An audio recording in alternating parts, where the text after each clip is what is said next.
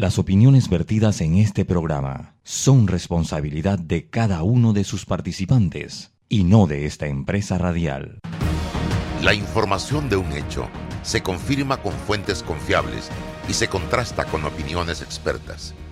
Investigar la verdad objetiva de un hecho necesita credibilidad y total libertad. Con entrevistas que impacten, un análisis que profundice y en medio de noticias, rumores y glosas, encontraremos la verdad. Presentamos a una voz contemple y un hombre que habla sin rodeos con Álvaro Alvarado por Omega Estéreo.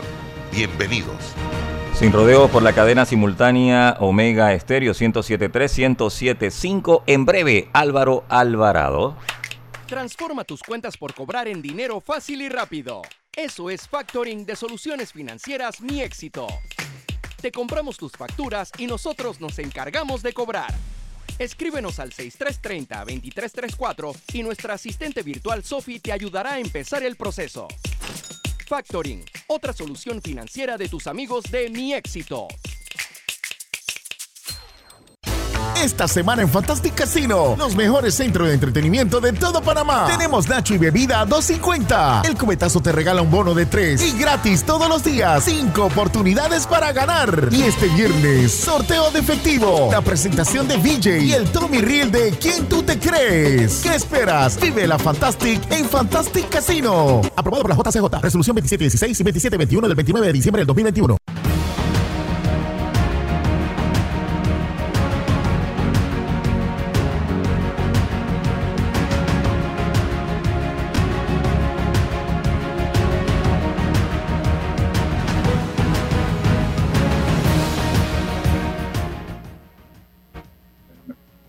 ¿Qué tal amigos? Tengan todos muy buenos días. Muy buenos días, bienvenidos. Estamos ya en Sin Rodeos a través de Omega Estéreo de lunes a viernes de 8.30 a 9.30 de la mañana por estas frecuencias a nivel nacional también en Instagram, en TikTok, YouTube, Twitter, Facebook, fanpage y YouTube.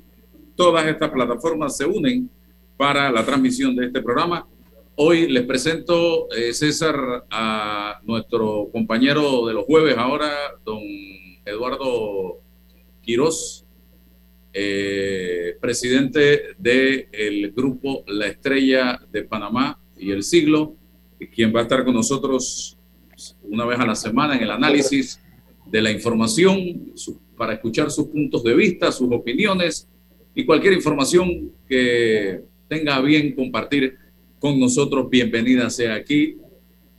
Y usted lo sabe, don César, yo no le pregunto a nadie qué piensa de nada. Lo que quieran opinar con el respeto debido y adecuado, bienvenido sea. De eso se trata. Y precisamente me desayuno hoy y lo voy a poner sobre la mesa como primer tema porque me afecta directamente que el 4 de enero, don César, usted que es de allá de nuestra región de Azuero, nuestros representantes de los cinco corregimientos del distrito de Chitré, un distrito que yo recorrí y que todavía recorro a pie o en bicicleta o en chiva de la ruta. ¿Se acuerda usted de la chiva allá en Chitré? Entonces, un real, había que pagar un real con la particularidad que había uno frente a frente, ¿no? Frente Sí, uno a un lado y el otro al otro lado. y el otro lado de la fila estaba al frente de uno, ¿no? Las chivas de el turismo, el turismo era de Los Santos darle la vuelta a Monagrillo y hacer recorrido. Sí. Eso. Bueno, estos señores, como este tema de los viáticos, de los gastos de representación, de los gastos de movilización, es más peligroso y más contagioso que el COVID, resulta que el 4 de enero se asignaron para transporte fijo los concejales 3.500 dólares cada uno. En Chitré, yo me, yo, yo me pregunto, 3.500 dólares, con eso puedes comprar un carro en un año prácticamente y buen carro. Y el alcalde, por supuesto que no se iba a quedar atrás. se asignó 3.500 dólares también en esta reunión del Consejo.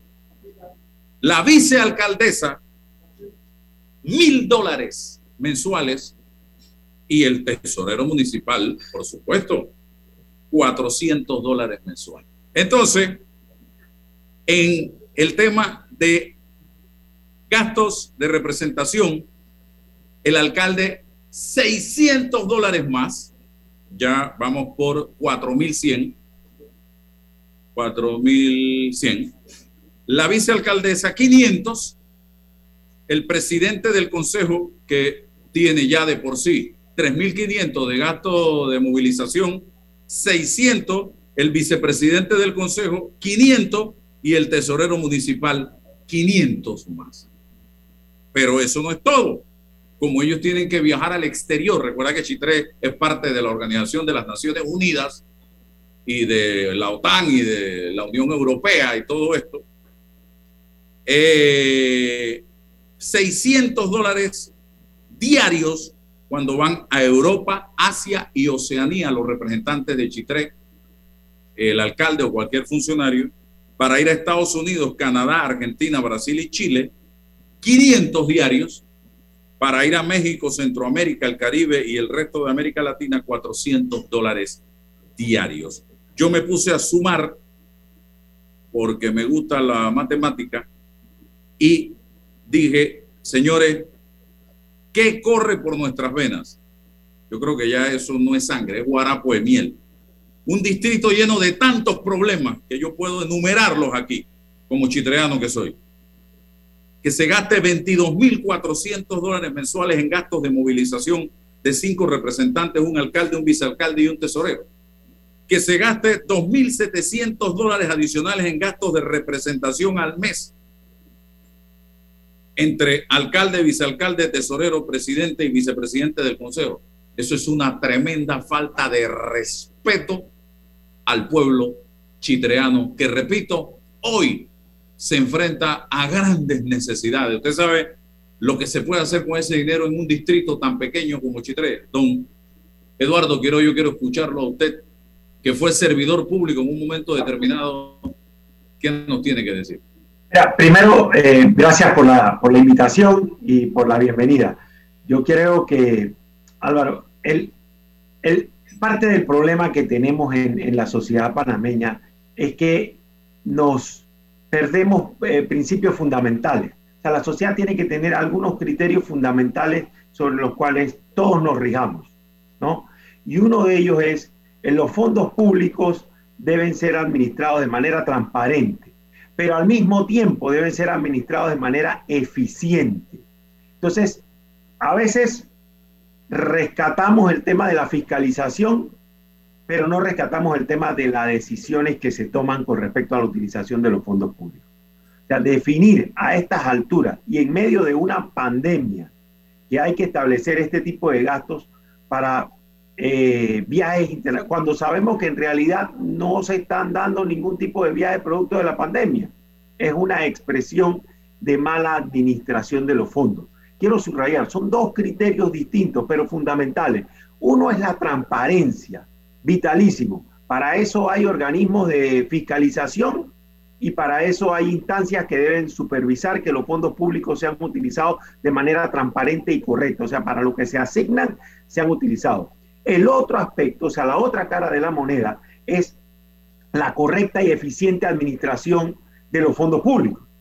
Porque de qué, de, qué de qué serviría que, digamos, sean absolutamente transparentes. Y diga usted que sí, pues que sí se gastan esos fondos de, no, puedo ni imaginarme lo que has dicho, 3.500 mensuales, eh, tiene que ponerse a arrancar el carro por la mañana y ponerse a dar vuelta. Todo prendido todo el día, con el aire puesto, a toda mecha. Exacto. Monagrillo, Chitré, la arena, Monagrillo, Chitré, la arena, toda la distancia, todo el día, algo así. Pero, y entonces, bueno, al final, al final de mes habría un informe que te dijese, sí, efectivamente se consumieron eso y ahí están los gastos. Eso es la parte de la transparencia. Quiero subrayar es lo otro, la parte de la eficiencia en la administración de los fondos públicos. En medio de la, de la pandemia, en medio de las situaciones de salud, de tantos requerimientos que se están dando, cómo hacer este tipo de asignaciones demuestra que quien ejerce la administración de los fondos no tiene criterios adecuados para el correcto, eh, para la correcta utilización de los fondos públicos, que entonces habría que señalar, hay que tener en cuenta, los fondos públicos no es una arca que está allí, de la que usted mete mano y saca y saca, no, eso, esa arca se llena con los impuestos de los ciudadanos. Somos los ciudadanos los que llenamos esas arcas. Por eso es que debemos exigir correcta y eficiente administración y transparencia en su administración. César, usted bueno, andó con Chiva la ruta también. Sí, buenos días, buenos días Álvaro, buenos días Eduardo, bienvenido. verdad que es un placer para nosotros tenerte acá los jueves eh, para poder conversar sobre los temas. Hay un tema inicial que no puedo dejar pasar hoy. Hay un amigo periodista que está de cumpleaños hoy eh, y queremos desde acá felicitar a don Álvaro Alvarado que, que está de, de, cumpleaños. Álvaro, desearte mucha salud, muchas bendiciones, muchos éxitos, tienes muchos, pero siempre hay la posibilidad de seguir adelante eh, con tu familia, con la gente que te queremos. Así que para adelante y, y, y con muchas bendiciones. Un fuerte abrazo, Álvaro, y feliz, feliz cumpleaños. ¿ah? Me uno, me uno ampliamente a esa felicitación, que sean mucho más con salud eh, y prosperidad. Eh, así mismo. Bueno, mira, uno a veces como, como está tratando en este país de estar tapando los, los huecos y sale por aquí, sale por allá, y uno piensa inicialmente que el problema está centrado en la Asamblea Nacional. Cada año nos suben el presupuesto 135 millones de dólares. Todavía no sabemos qué pasa ahí con los contratos. Hemos dicho, bueno, si nosotros ponemos a todos los trabajadores ahí, no caben en la oficina. Eh, los llamados descuentos. Y nos hemos centrado en la Asamblea, pero ahora nos sale el cuco de los, de, la, de los gobiernos locales. Y, y ayer, pues lo, lo, lo conversábamos con Álvaro, eh, eh, apostamos a la descentralización, a un desarrollo, a una modernización, pero una modernización con desarrollo, una modernización que puede impactar a la comunidad. Y suponemos en esa lógica que esa autoridad doméstica, esa autoridad que, que conocemos, que es nuestro representante, que es nuestro amigo, que está ahí, que ha sido líder comunitario, va a dar el ejemplo, que es un hombre humilde, ese alcalde que también, eh, no solamente en su bagaje político, sino ciudadano, ese que va a los eventos comunitarios, ese va a dar, eh, va a marcar la diferencia. Pero nos hemos encontrado ahora, como decimos los abogados, con la jurisprudencia de, la, de las movilizaciones, ¿no?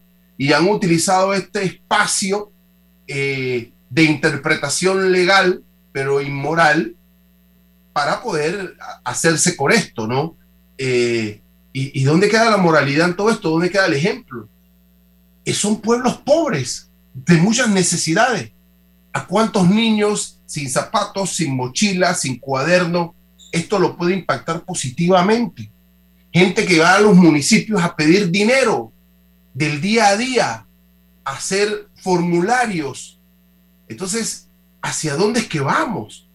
Y, el Estado, Eduardo, nos puede fiscalizar, pero ¿Dónde ha quedado la moralidad, el sentido común? De, si es que son nuestras propias autoridades de, la, de, de, la, comunidad que conocemos históricamente. Entonces, es tan difícil esto, porque no creo que el Estado tenga la contención, el mecanismo y el control para evitar una cosa que desde la misma, hombre, no sé cómo le dan la cara a la comunidad. El problema es cómo le dan la cara a la comunidad y o ¿Por qué la comunidad no reacciona? E-, era la pregunta ayer, don Álvaro, si la descentralización empuja el cabildo abierto, el debate, la posibilidad de participar en el gobierno local en la toma de decisión, en cómo se gastan esas partidas y esos dineros, aún en los municipios subsidiados. Eh, la salud económica de esos municipios han sido, estado golpeadísima estos años y para que esto, y, y como ustedes bien dicen, ¿cómo yo me gasto 3.500 dólares en movilización en un distrito? Pero ¿de cuántos kilómetros cuadrados tiene el distrito de... 87 kilómetros cuadrados. A pie. Te, toma, te puede tomar en un día recorrerlo eh, 15 a 17 horas de un día caminando. Yo, y yo sí apuesto como abogado a los controles y a todo pero también ha puesto a la reacción popular, comunitaria, yo apuesto a que los líderes comunitarios, que no políticos o políticos, no puedan hacer un llamado a esto y, cesarlo desde la ética y desde la moral de, de, nuestro pueblo y de las necesidades. Verá que es frustrante, pero bueno, hay que seguir adelante. Fíjate, yo, yo creo que vale la pena acotar algo con respecto a la descentralización y, y escuchaba que lo, lo planteaban ayer. La apuesta por la descentralización era la apuesta porque había una autoridad que estaba más cerca de la realidad de los pueblos y de esa manera podía administrar los fondos de una manera más eficiente para beneficio de esa comunidad que tenía más cerca. En el ejercicio público, los fondos públicos, valga la redundancia, pues básicamente se dividen en dos. Uno, los que se hacen para inversión y los que se hacen para funcionamiento. Funcionamiento es lo que se requiere para administrar esos fondos, pero lo principal es la inversión. La inversión es lo que va a ir a resolver las necesidades de las comunidades. Si el que está más cerca de esa realidad no es empático con esas necesidades y genera una planilla o genera unos gastos de funcionamiento tan altos que terminan cooptando lo que se debe invertir, entonces simplemente está demostrando que está desconectado de esa realidad eh, por la que apostó la descentralización. Ya, entonces la filosofía toda de la descentralización se desvanece y entonces, bueno, pues tú dirías, no, entonces que siga el gobierno central asignando esos fondos porque lo hacía de una manera más empática. O sea, hay, hay aquí un tema de fondo que va mucho más allá de si hay un representante que se pueda asignar o no 3 mil dólares de, de gastos de movilización. Y lo otro es que no podemos hablar de que todos los distritos de todos los corregimientos son iguales. Había una ley, la constitución habla de la ley general de sueldos. ¿Qué es la ley general de sueldos? Bueno, era el planteamiento original de que todas las secretarias, no importa en qué institución funcionen, debían ganar lo mismo, si tenían más o menos la misma formación y tenían más o menos los mismos años de servicio. Si usted extrapola eso, sería muy difícil, porque hay corregimientos que son completamente disímiles. Te agarra un corregimiento de, la, de las comarcas y no tiene, no guarda ninguna relación con el corregimiento de, con un corregimiento del centro de la ciudad de Panamá o con un corregimiento de, de, de las provincias de Azuero. Entonces, ahí hay que también establecer cuáles son las necesidades de cada, de cada corregimiento, de cada, y eso a quién le corresponde, a las autoridades locales. A mí me parece que todas estas revelaciones lo que están demostrando es que la, propuesta de la descentralización que a todos nos hizo, eh, nos entusiasmó, está haciendo aguas y han ido a burlarse de lo que era fundamental, que era servirle de conexión más directa a las necesidades de, de, de su comunidad. Y ahora hay un afán gigantesco por crear nuevos corregimientos. Usted ha visto cómo desde la Asamblea Nacional, eh, cada periodo legislativo sale un, uno, dos o tres diputados con la iniciativa de crear nuevos corregimientos que lo que trae es más planilla, eh, divisiones más pequeñas para tratar de eh, captar a más a electores en un momento determinado para la campaña política y esto realmente es parte de la estrategia de algunos políticos desde la Asamblea. Adicional, eh, esto ha tenido el rechazo generalizado de parte de la población panameña. Pero miren, Chitré, me quedo en Chitré un momentito más, porque yo sigo con la calculadora trabajando aquí. Mensualmente estábamos hablando de 200 y pico mil, no, de 20 y pico mil, más 2.700 en gastos de, representación al año. ¿Usted sabe cuánto estamos tirando al tinaco de la basura en concepto de esta figurita de movilización y gasto de representación?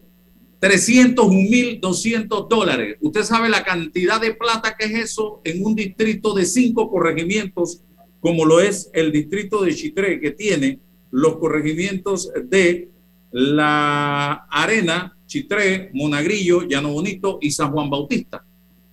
Tres mil, digo, trescientos y pico mil dólares. Usted sabe la cantidad de plata que es eso. Yo creo que hoy el pueblo de Chitré debiera salir a la calle a protestar. Digo, eso es un sueño de opio mío, ¿no?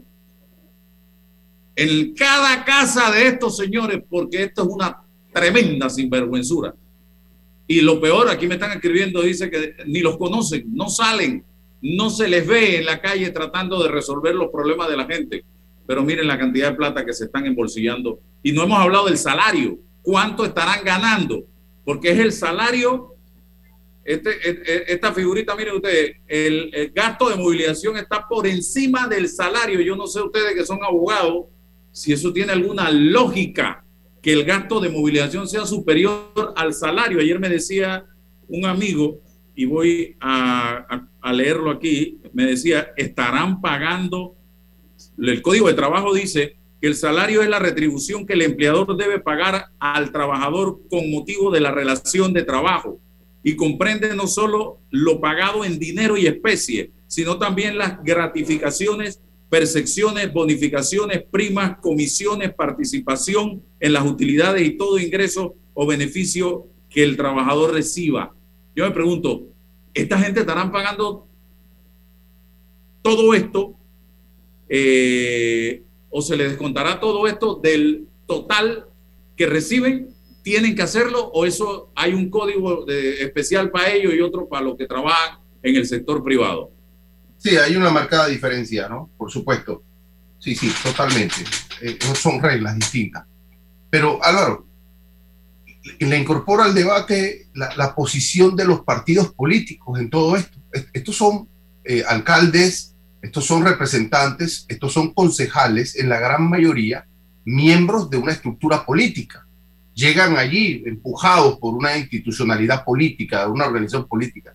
No hemos escuchado en todo esto el, el balance, la posición de los partidos políticos frente a... Porque, porque es que nos van a decir en el 23, en el 24, eh, nos van a vender un proyecto de, eh, ético, un proyecto de transparencia, un proyecto de no corrupción, un proyecto de decencia, un proyecto de desarrollo nacional.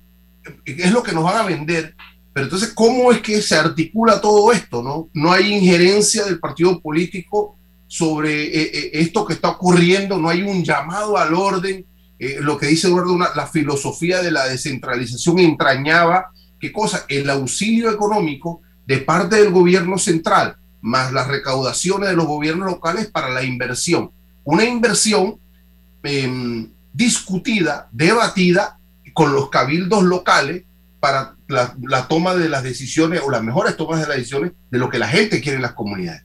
Pero esto todo se ha variado en una ecuación para pasarlo a funcionamiento y ni siquiera en el cuestionamiento del funcionamiento es lógico, porque cómo te gastas 3.500 dólares mensuales ya te digo, en un área por kilómetro cuadrado, que hacemos la ecuación y no sale la lógica. Es que no sale, es imposible hacerlo. Entonces, ¿qué pasa con los partidos políticos? ¿Qué pasa con ese resorte en esta ecuación y este debate? Que no dicen nada, guardan silencio cómplice y nos mantenemos en esta misma lógica de siempre. Eh, eh, fíjate, eh, permiso, si, si les parece, yo, yo creo que hay que aprovechar este tipo de situaciones y hay que, Álvaro, aunque uno no quiera, hay que ser optimista y pensar que la gente sí está escuchando y sí aprovecha eh, la docencia que se hace. Hay una dejación de los partidos, de las organizaciones políticas, de su rol de eh, orientar a la sociedad. Traes un muy buen punto, eh, César. Hay una dejación ustedes recuerdan los tiempos en que las organizaciones políticas, los partidos políticos se pronunciaban sobre el acontecer nacional y no había tema de relevancia en que usted no escuchase la posición del Partido Demócrata Cristiano, la posición del Partido del Pueblo, de la posición. Y entonces la sociedad se beneficiaba y escuchaba lo que ese, eso, esa, eso, eh, políticos pensantes que habían estudiado, que conocían eh, el, el mundo, le daban a la sociedad. Hay una dejación de ese rol. Hoy en día eso no se da. Simplemente no hay pronunciamiento. Aquí lo que hay es una constante carrera por el inmediatismo. Eso por un lado. Por el otro lado, el servicio público. El servicio público requiere ejemplaridad, o sea, requiere que el servidor público sea un ejemplo para la sociedad a la que sirve. La comprensión de que es un servidor y la comprensión de que toda su gestión, de todo su desempeño, debe ser un ejemplo para el resto de la sociedad. Si eso no se produce, y a donde quería llegar, si eso no se produce, se empieza a horadar de a poquito o de a mucho la democracia. Y entonces el ciudadano de a pie, ese que se monta en la, en, la chiva o en el bus y escucha esto, empieza a decir, ¿para qué me sirven esas autoridades? ¿Para qué sirve que yo pueda ir cada cinco años a la urna, mi voto se cuente y escoja estas autoridades si estas autoridades tienen una total desconexión de mis necesidades. Esa desconexión, y en esto habría que hacer un llamado, una, alerta, eso es lo que termina dando la democracia. Porque entonces el ciudadano de a pie se pregunta y dice, ¿para qué sirve el sistema? ¿De qué me sirve este sistema democrático en el que yo escoja a mis representantes si mi representante no tiene empatía, no tiene ejemplaridad, no vela por, mi, no por, por mis necesidades.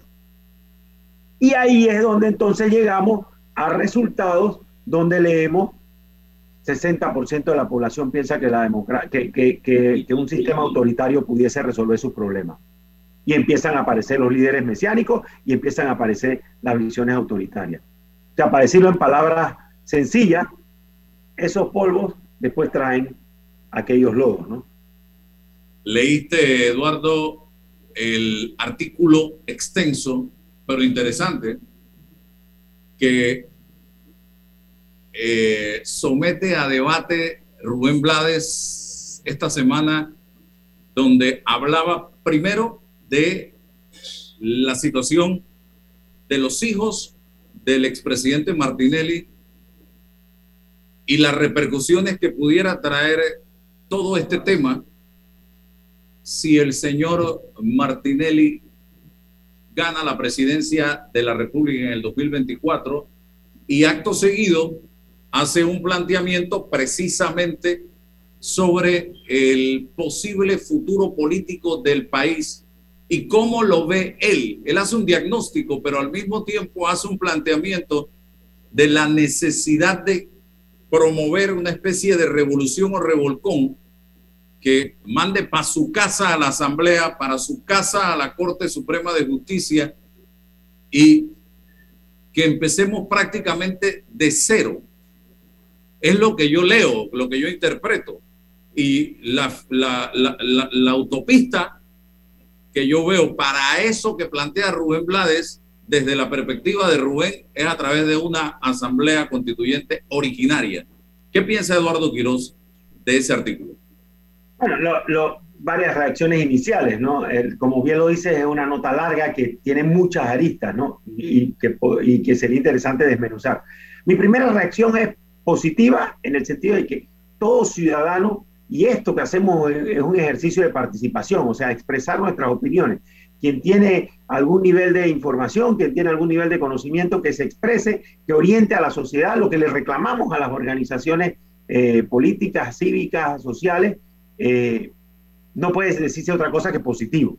Y viniendo de él, yo creo que el, maestro Blake es sin duda alguna un, panameño connotado que ha destacado el país internacionalmente, ha tenido también participación política, eh, por lo tanto es una persona que conoce, eh, digamos, la importancia que la participación en la vida de la sociedad tiene. Eso como un primer elemento positivo. Luego, efectivamente, el, en el diagnóstico, que es difícil no estar de acuerdo con la mayoría de los aspectos, luego entonces tal vez en la solución es donde yo en lo personal tendría algunas visiones distintas, eh, lleva a la necesidad efectivamente de una transformación de fondo. Yo creo que esa transformación debe darse dentro de las reglas, dentro de un sistema democrático, porque a mí sí me preocupa que eh, echemos mano de algún tipo de ruta eh, que no cumpla con, el sistema democrático. Y ahí tenemos los ejemplos que hemos tenido en Latinoamérica y que en realidad dejan tal vez más preocupación. O sea, en otras palabras, ojo, que no nos salga peor el remedio que la enfermedad. Es, un planteamiento. Pero recurrir al, a la sociedad, recurrir a instancias de construcción de consenso y, recurrir a las instancias, como dices tú, de, una asamblea constituyente, pues es sin duda alguna un sistema, es una expresión de la, de la, de la democracia. Que hay la necesidad urgente de ir a fondo en la revisión de las estructuras de nuestro, de nuestro sistema republicano, no me cabe la menor duda. Y en ese sentido creo que el, planteamiento es muy, muy valiente y, valioso. Lo que sí, César y, Eduardo, y lo he conversado con algunos colegas de ustedes, abogados, es que para llegar a resolver o a sanar a este país por el grado de deterioro que ha sufrido en materia institucional, la corrupción, justicia. Miren cómo está la caja de seguro social. Aquí nadie cree en nadie. Aquí el clientelismo político está, pero arraigado en el ADN de la gente. Necesitamos pasar por una quimioterapia bien fuerte por un tratamiento bien fuerte y doloroso. Esto no se va a resolver por decreto. Esto no se va a resolver con una oración. Esto necesita un golpe de timón, como lo señaló también casualmente el domingo Ana Matilde Gómez. Aquí necesitamos dar un golpe de timón. Y ese golpe de timón necesita también del sacrificio, del aporte de todos nosotros. Puede ser doloroso, puede ser frustrante para muchos porque estamos como sociedad acostumbrados a lo fácil, a conseguirlo todo fácil. Y Panamá necesita un cambio de rumbo, un golpe de timón o un revolcón. ¿Cómo lo vamos a hacer? No sé. Y ni el golpe de timón, ni la revolución, ni el revolcón es fácil. Es doloroso. ¿Qué dice Eduardo y luego César? Bueno, sí, definitivamente que se requiere eh, una, una, transformación de fondo. Yo creo que se requiere, y ahí hay donde hay que apostar por, la, por, por, por el optimismo y la, y la, ciudadanía, se requieren grandes consensos. O sea, la, la imposición eh, desde arriba de alguna ruta de transformación que no tenga un amplio consenso nacional, creo que tampoco nos llevaría, o sea, repito, ahí probablemente el remedio podría terminar saliendo peor que la enfermedad la construcción de un consenso nacional. Lo que pasa es que no apostamos por eso. O sea, nos damos, nos es más fácil decir, ah, no, no, tenemos diferencias insalvables, yo contigo no me siento. No, si estamos en el mismo barco, eh, y, aquí la expresión nunca mejor dicha, el, el, Panamá es un laboratorio, un país pequeño, cuatro millones de habitantes. Debiera ser muy fácil construir consenso se han construido consensos importantes. Los tenemos en nuestra historia. O sea, no es que no, no tenemos experiencia en eso. Pero claro, y ahí rescato tus palabras, pero esa es una apuesta difícil. La, esa es una apuesta compleja. Sentarse a una mesa, ponerse de acuerdo, requiere tiempo, requiere dedicación, requiere compromiso, requiere anteponer los intereses superiores a los intereses particulares. Pero esa ruta me parece mucho más sólida y más comprometida. Y efectivamente, Luego habrá que tomar las decisiones de, las quimioterapias que hay que hacer. Ahora, sería interesante em, empezar a desmontar algunos mitos, porque es que quizás aquí no nos atrevemos a, a entrarle a lo fundamental, porque legitimamos todo conceptualmente. Todos, ejemplo, todo esto en función de la democracia. Esto es porque tenemos que salvar a la democracia. Pero ¿cuál democracia? de, qué tipo de democracia que nosotros estamos hablando. Eh, eh, eh, esta procedimental, esta democracia electoral que nos permite em, resortes para revisarla, para, para generar consenso con leyes electorales, esa quizás hemos tenido medianamente un desarrollo cada cinco años, pero es esa la democracia de la que estamos hablando, porque que cuando a la gente le pregunta, tú crees en la democracia y tiene hambre y tiene limitaciones, y ella dirá, pero ¿de cuál democracia me estás diciendo? esta no la comprendo. A poner a una persona ahí, a delegarle al poder a una persona cada cinco años, bueno, yo no creo en esa democracia. De desmontar la legitimidad total de la democracia. Otra cosa es que, como bien lo dijiste, Eduardo, la inmediatez nos está acabando. Nosotros no tenemos proyectos nacionales de alto alcance, de alto aliento.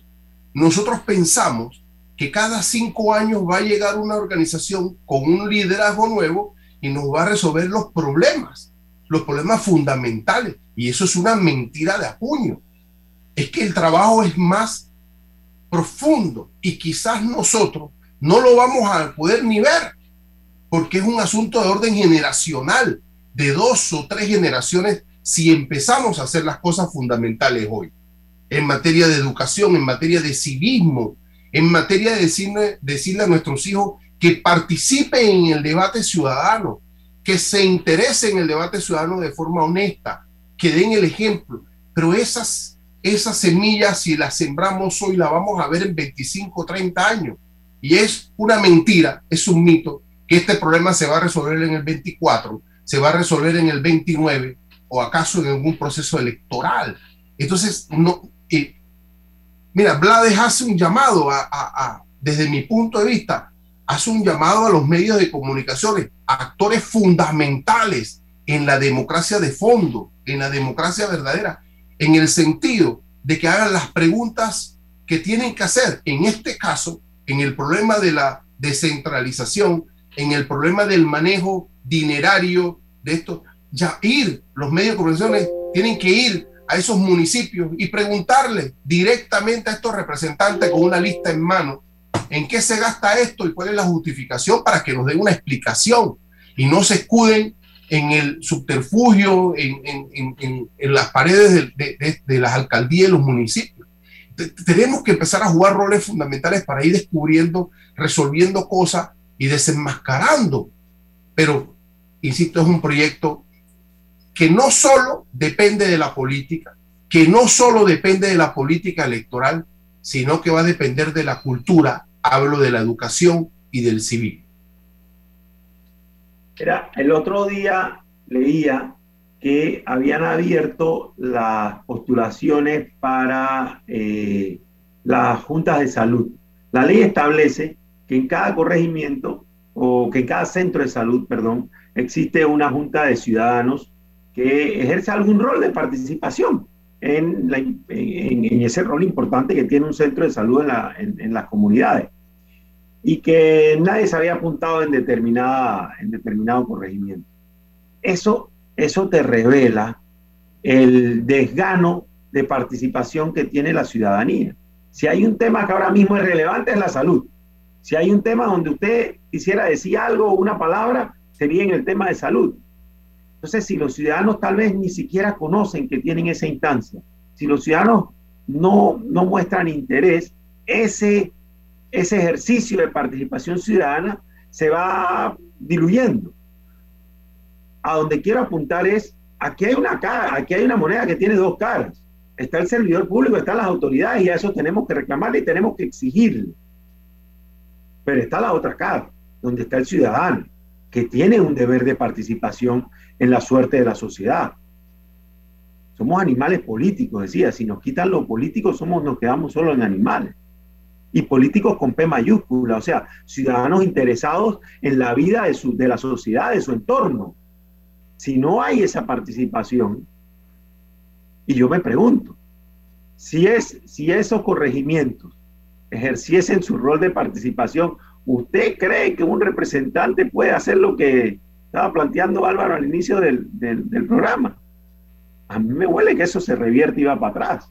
Pero ¿no crees, Eduardo, que, que aún con los espacios que se puedan generar, no son eficientes, no generan vínculos para los funcionarios públicos y quizás el grado de frustración es esa? Gente que ha intentado participar, pero, pero nada, eh, eh, como protocolo, como notarios, los utilizan para legitimar algún acto, llamarlo democrático, decir que existen los espacios y ahora que la gente no participa, pero quizás nos hace falta un poquito de eso, de la democracia sustantiva, para hacer que esos espacios tengan algún tipo de impacto y, eficacia y eficiencia.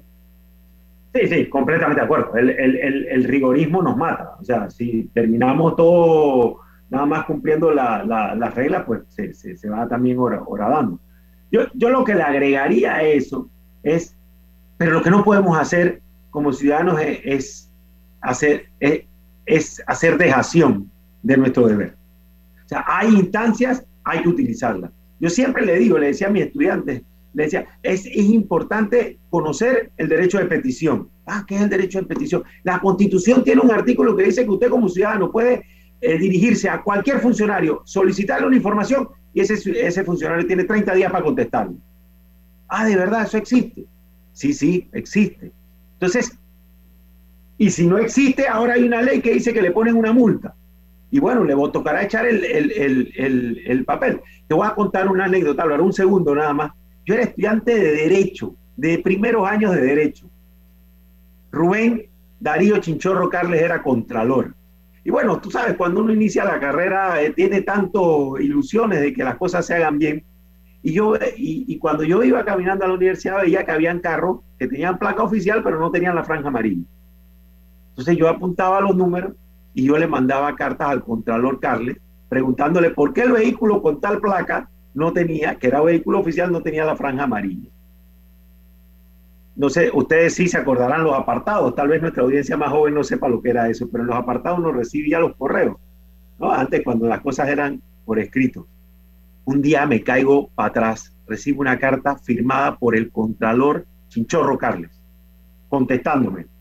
He tomado nota de lo que usted dice y le informo.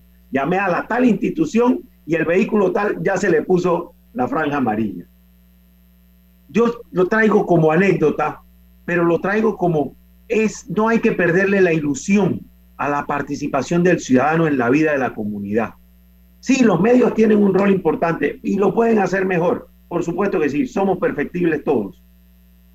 Pero el ciudadano también tiene un rol de participación importante y beligerante. Si no quieren ir a, manifestarse, como lo estaba tú eh, invitando, bueno, pues que firmen un comunicado y empiece alguien a recoger firmas y cuando usted tenga suficientes firmas que ese, ese representante, ese alcalde diga, ajo, se me está enredando la cosa, cuidado y logra un, un, impacto.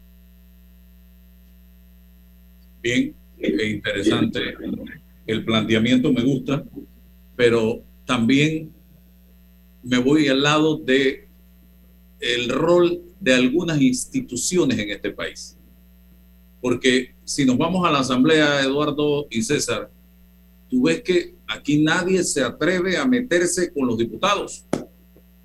Ahora te sale un alcalde y dice, pero yo no tengo que darle explicaciones a nadie de lo que yo gano o de lo que yo recibo.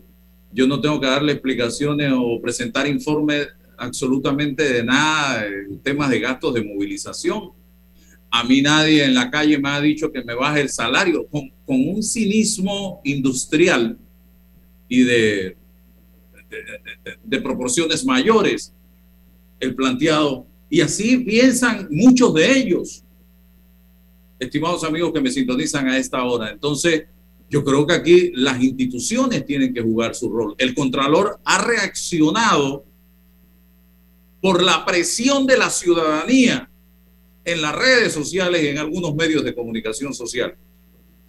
Y esperemos que, yo decía en redes, que el milagro sea completo, porque pareciera el primer milagro que reaccionó el Contralor, pero que no nos quedemos en la reacción y que vaya al fondo y que tome cartas en el asunto y no busque justificaciones, porque en la comunicación que nos hace diciendo, bueno, está bien, pues voy a investigar, al mismo tiempo, si tú lees bien, oílas bien delgado, te das cuenta que te está diciendo, pero no, yo no creo que haya mucho que encontrar porque eh, eh, eh, prácticamente eso es legal. Entonces, yo no, yo, no puedo vivir en un país donde todo se justifique, donde todo se aplauda, donde todo es correcto, donde aquí, cuando hemos visto a un diputado someterse realmente a la justicia.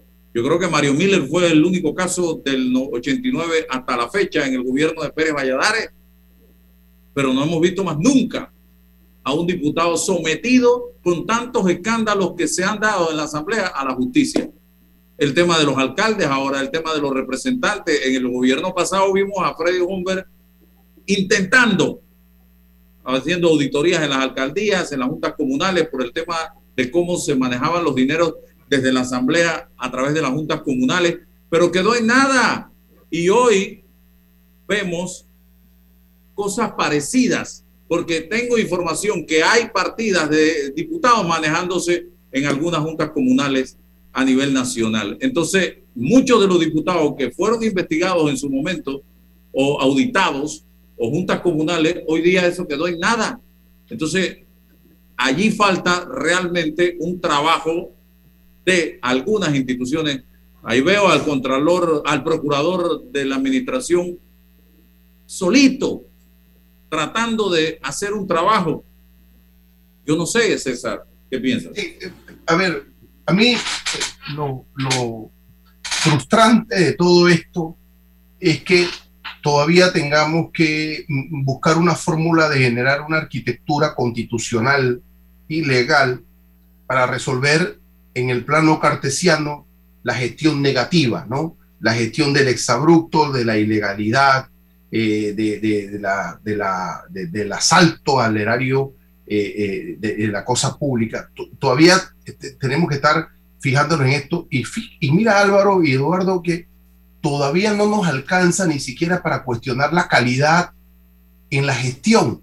O sea, es decir, si hablamos de la Asamblea Nacional, tener aquí el conjunto de leyes, ¿no? Que, los proyectos, las leyes y los impactos de esas leyes para medir la calidad de, de, la Asamblea en un quinquenio, si es el caso, es que ni siquiera hay para eso.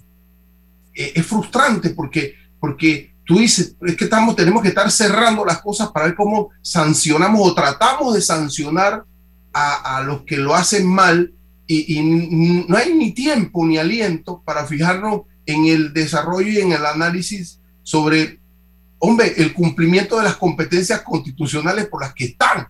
Y si bajamos a los gobiernos locales, hoy, le decía yo a Álvaro, hoy tenemos que estar mirando esto, pero ni siquiera sabemos en la gestión de los gobiernos locales cómo eso está impactando o va a impactar en la vida de nuestras comunidades. Entonces, e, en el plano cartesiano estamos frustrados en, el, en lo negativo porque es así. No nos da, no nos da tiempo para saber qué está ocurriendo, cuántas leyes, qué están aprobando, cómo lo aprueban, cómo es, cómo es la calidad del debate, eh, la productividad cualitativa en función del presupuesto institucional del, del, poder, del poder legislativo y así sucesivamente. Entonces, eh, bueno, nos, nos, vamos a pasar cinco años, si es el proyecto, de, de, buscar fórmulas para atacar la corrupción, para vencerla o para ver cómo castigamos, pero de política, de gestión y de administración pública, nada de nada, ni esperanza para cuestionar la calidad de nuestros políticos. Ahora. sí, estaba sacando un cálculo ahí, estoy con la mal calculadora. 3.500 dólares mensuales en 12 meses, 42 mil dólares. Te compra fácil, fácil, fácil un carro, una camioneta de paquete nuevecita en un año. Fácil. Siga. Arriendas y te sale menos. Eh, sí, exacto. y si compras y si son, compras 505, pues te van a salir muchísimas. Aunque yo creo que ya no son 505, ¿no? Ya vamos por 700. Sí, por allá. lo cual es una, lo cual ya es una distorsión y una, y una tragedia. Están creciendo, están creciendo, es como la grama. Por ahí, por ahí payeron sixtillizos en estos días, ¿no? Ah, sí. a ver, eh, César, yo quería eh, apuntar algo a lo que trajiste eh, muy interesante. Ahora, en ese plano que tú, que tú, que tú planteas, hay estructuras que están ya ahí, que a veces se desconocen y de las que hay que echar mano. O sea, las grandes transformaciones empiezan por pequeños, ¿no? Entonces, yo lo que pensaría es que es importante que el ciudadano se entusiasme, que no pierda la ilusión y que diga, a pesar de que todos los días escucho de estos casos de corrupción, de que las cosas no cambian, de esa esa cierta desfachatez del, del, servidor público que te dice, no, a mí nadie me ha preguntado esto, no, a mí nadie me ha pedido que me rebaje el salario, No, a mí hay una realidad que es que sí podemos lograr que las cosas se vayan transformando. Y 100 pasos inician con el primero. Entonces, porque si nos dejamos llevar por la frustración, si nos dejamos llevar por el, por el desasosiego, entonces se generaliza, porque eso también se esparce y se contagia como el virus. Y donde todo el mundo va echando los brazos hacia abajo, entonces al final del día hay gente que está haciendo lo que le interesa por cooptar el poder. Y aquí estamos hablando de eh, lo relacionado con los emolumentos de los alcaldes y representantes. Pero igual y tan, o tan grave como eso, son las publicaciones recientes sobre que haya funcionarios de elección popular que pagaron sus campañas con fondos provenientes del narcotráfico. Y esto es algo que no es nuevo. Álvaro, tú lo, tú lo escuchaste. Esto ya lo dijo José Raúl Mulino cuando era ministro de Seguridad. Esto lo dijo incluso eh, Juan Carlos Varela cuando era presidente de la República y se viene señalando el narcotráfico y la, y la plata sucia se está metiendo en la política. Ahora, se dice, se dice, se dice, ¿y a dónde llegamos?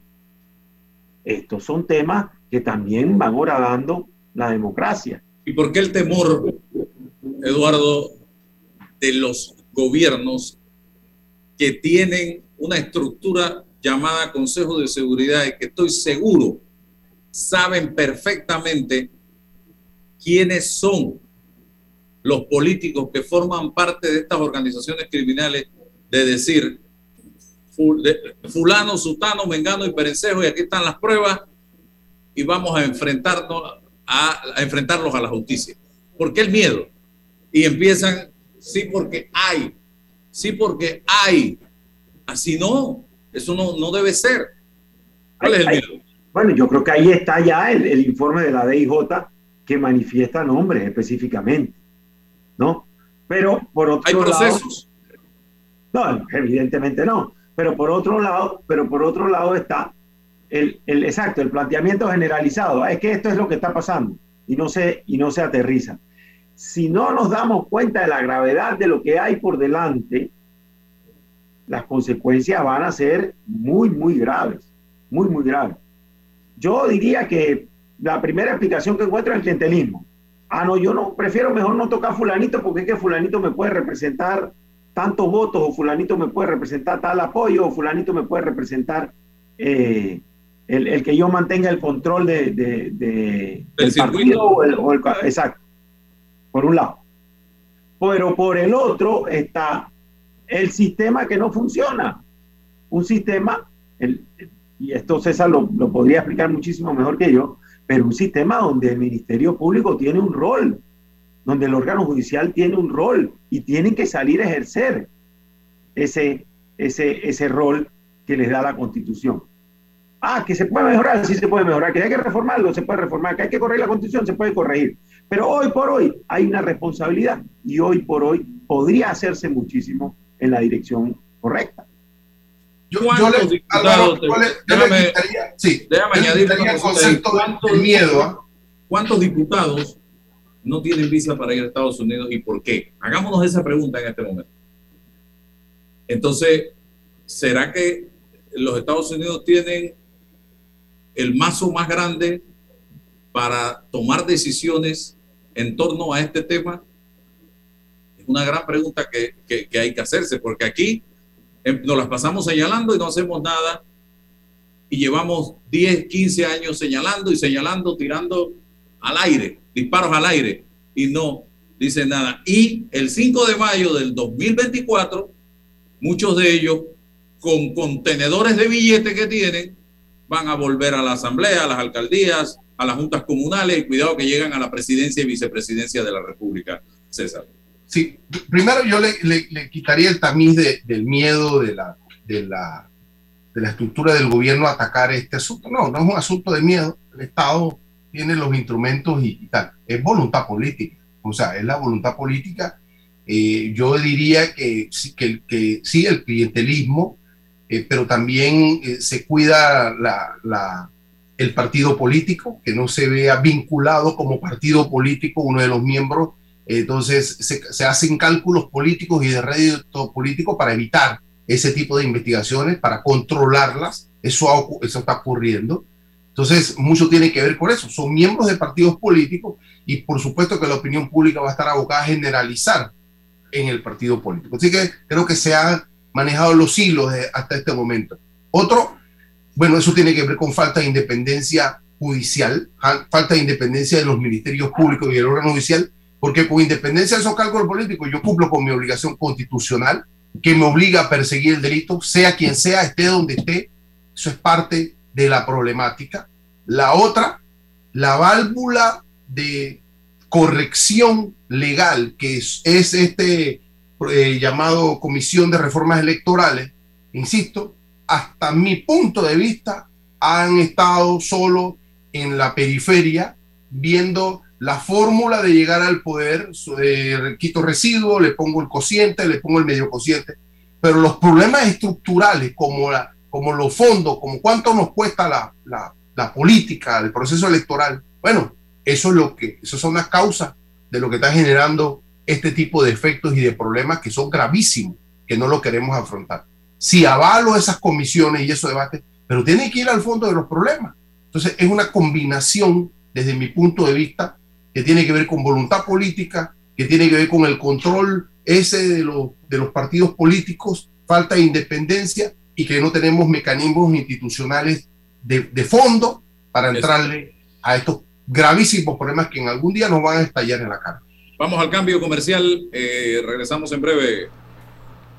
En breve continuamos con más aquí en Sin Rodeos y Atención Proveedor. ¿Te estás quedando corto de dinero? Soluciones Financieras Mi Éxito te ofrece factoring. Compramos tus facturas por cobrar y nosotros nos encargamos del resto. Dinero fácil y rápido por tu trabajo. Llama al 6507-6326. Esta semana en Fantastic Casino, los mejores centros de entretenimiento de todo Panamá. Tenemos Nacho y bebida a 2.50. El cubetazo te regala un bono de 3 y gratis todos los días. 5 oportunidades para ganar. Y este viernes, sorteo de efectivo, la presentación de VJ y el Tommy Reel de ¿Quién tú te crees? ¿Qué esperas? Vive la Fantastic en Fantastic Casino. Aprobado por la JCJ. Resolución 2716 y 2721 del 29 de diciembre del 2021. Transforma tus cuentas por cobrar en dinero fácil y rápido. Eso es factoring de soluciones financieras Mi Éxito. Te compramos tus facturas y nosotros nos encargamos de cobrar. Escríbenos al 6330-2334 y nuestra asistente virtual Sophie te ayudará a empezar el proceso. Factoring, otra solución financiera de tus amigos de Mi Éxito. Déjate llevar por la frescura del pollo melo, panameño como tú. Déjate llevar por la frescura del pollo melo. Variedad y calidad. Melo. Frescura de altos estándares. la calidad es una promesa. Para llevarte el pollo melo siempre fresco hasta tu mesa. Déjate llevar por la frescura del pollo melo. Por su sabor y calidad lo prefiero. Déjate llevar por la frescura melo. Yo no sabía pero les voy a contar que los trenes del Metro de Panamá los limpian en cada viaje para que todos vayamos más seguros y evitemos contagios. Imagínense, o sea, lo limpian para mí. Amo los paseos en el metro. Bueno, me voy a comer con una estrella. Mm. Espérate, ¿y tu esposa sabe? Claro, ella sabe que la estrella del sabor es American Star y por eso en la casa comemos delicioso. American Star, el tasajo, jamón, chorizos y embutidos más suaves, económicos y con el sabor que le gusta a todos. ¡Oh! ¿Me invitas a conocer esa estrella? Busca la estrella roja y azul American Star, la estrella de tu cocina. Transforma tus cuentas por cobrar en dinero fácil y rápido. Eso es factoring de soluciones financieras Mi Éxito. Te compramos tus facturas y nosotros nos encargamos de cobrar. Escríbenos al 6330-2334 y nuestra asistente virtual Sophie te ayudará a empezar el proceso. Factoring, otra solución financiera de tus amigos de Mi Éxito. Recuerda, si en el metro vas a viajar, mascarilla y pantalla facial siempre debes usar. Cuidándote, nos cuidamos todos. Ya en la parte final de Sin Rodeos por la cadena nacional simultánea Omega Estéreo, esas cuentas por cobrar se están convirtiendo en una pesadilla de nunca acabar. Soluciones Financieras Mi Éxito te ofrece factoring. Compramos tus facturas por cobrar y nosotros nos encargamos del resto. Dinero fácil y rápido por tu trabajo. Llama al 6507 6326.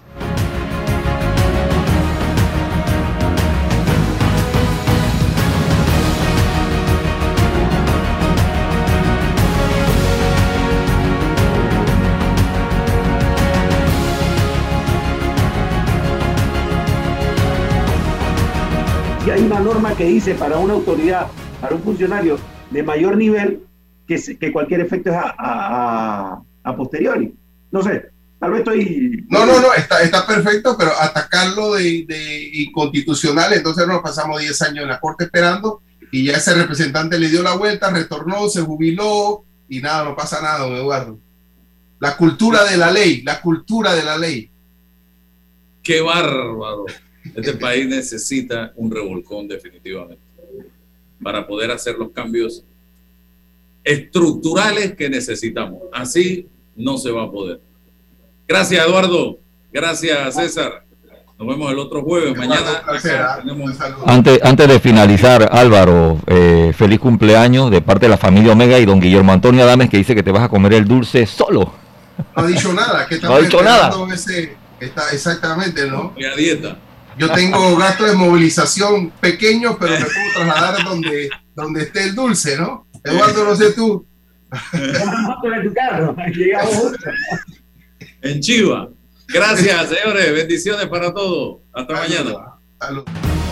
La información de un hecho se confirma con fuentes confiables y se contrasta con opiniones expertas. Investigar la verdad objetiva de un hecho necesita credibilidad y total libertad. Con entrevistas que impacten, un análisis que profundice y en medio de noticias, rumores y glosas, encontraremos la verdad. Presentamos a una voz contemple y un hombre que habla sin rodeos con Álvaro Alvarado por Omega Estéreo. Gracias por su sintonía.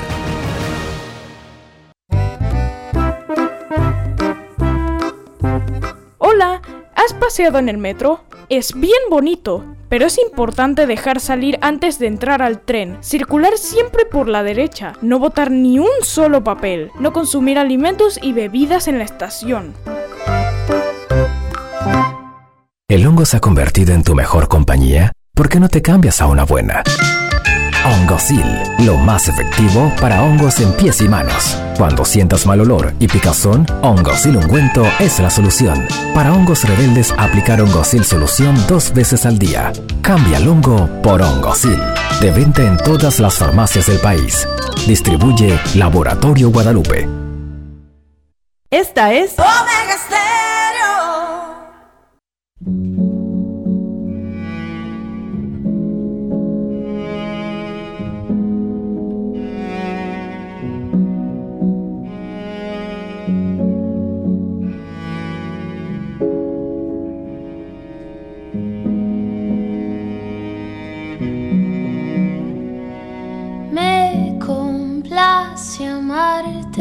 Disfruto acariciarte y ponerte a dormir.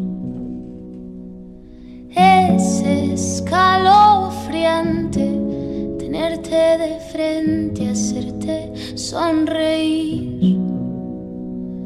Daría cualquier cosa por tan primorosa, por estar siempre aquí.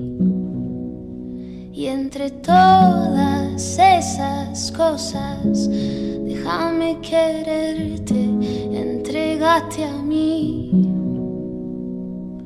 No te fallaré, contigo yo quiero envejecer.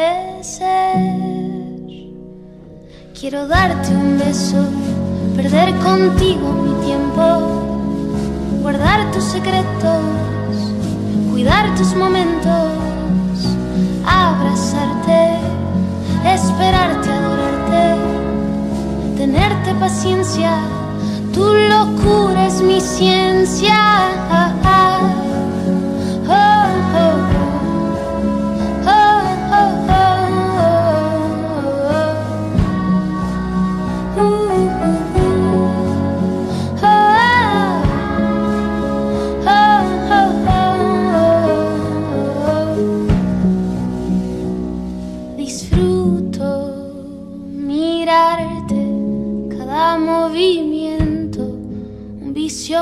Tengo, un gusto valorarte, nunca olvidarte, entregarte mis tiempos. No te fallaré, contigo yo quiero envejecer.